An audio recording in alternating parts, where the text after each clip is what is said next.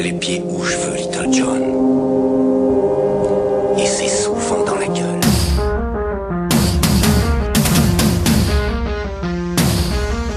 Adrien et toute la clique, j'en ai ma claque. Auditrice, attentive et bienveillante, mon vice. Tu as dû le sentir, ça fait quelques chroniques qui ressemblent plus à des sévices qu'à des brûlots écrits avec la niaque. C'est pas l'envie qui manque, hein, et je n'irai pas te faire croire que c'est toi. Je ne pousserai pas la mauvaise foi à te refaire le coup de la panne, une fois bien assez déjà, et j'ai joué cette carte bien trop tôt dans notre relation. Non, non, c'est le. C'est le monde qui m'épuise. Parce que tu vois, c'est pas les sujets qui manquent, hein. Mais au milieu des gros titres, bah je me sens un peu comme un asexué invité à une partouze. Je vois partout sur les réseaux sociaux, en une des journaux, s'afficher ces trous du cul béants, mais rien ne se passe. Je reste quoi? La verve molle.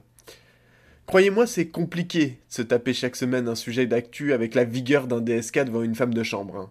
Non, des fois, on a, on a juste envie d'enfiler son pyjama en pilou-pilou et de regarder Netflix sous la couette.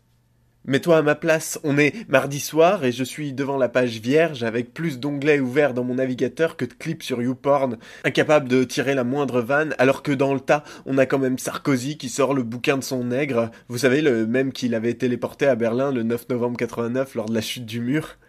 On retrouve en effet dans ces pages le même souci d'exactitude et de véracité qui plie l'espace-temps plus fort encore qu'Einstein en son temps. Je vais pas te demander de simuler, auditrice. Mais je veux juste que tu comprennes que c'est l'aboutissement d'une succession de journées éreintantes où je croyais à chaque fois avoir trouvé le sujet du billet d'aujourd'hui. Ça a commencé jeudi, alors Colland a fait part de son intention de prolonger l'état d'urgence de trois mois. Je me suis dit, chouette, je vais encore pouvoir jouer les anards de pacotille en m'insurgeant contre cette prolongation inutile. L'état d'urgence étant à peu près aussi efficace contre le terrorisme que le pèlerinage à Lourdes contre la paraplégie. Parce que, à part assigner à résidence des écolos et se passer de la vie des justes pour accélérer des enquêtes de droit commun, ah oui, parce que ce qu'on a oublié de vous dire, c'est que sur les 3000 perquisitions réalisées depuis la proclamation de l'état d'urgence, l'écrasante majorité concerne des affaires de droit commun, hein, trafic de drogue, séjour irrégulier sur le territoire, trafic d'armes. En tout, il y a seulement 5 procédures pour des associations de malfaiteurs en relation avec une entreprise terroriste en 3 mois et une seule personne mise en examen. Mais vous en faites pas pour vos libertés. C'est le prix de la sécurité. Et sinon, d'ailleurs, euh, le tabac qui est responsable de 73 000 morts par an, les 3300 morts sur les routes, les 400 suicides annuels liés au travail, ils méritent pas un état d'urgence? Où on dit fuck au droit commun aussi?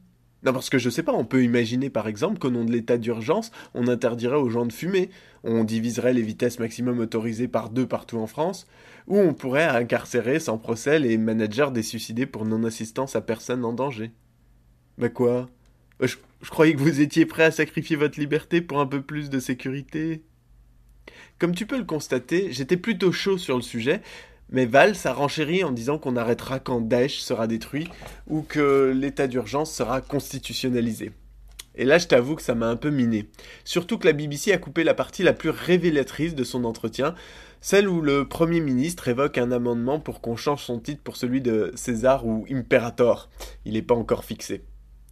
Et puis tout s'est enchaîné. Macron a tué les 35 heures aux États-Unis pendant que Badinter remettait le quatrième rapport du quinquennat sur la réforme du Code du travail, en mettant les syndicats au cœur des décisions en entreprise, mais en leur enlevant toutes les armes législatives. Ce qui revient à peu près à envoyer au milieu de l'arène un gladiateur contre des lions affamés avec une épée en mousse.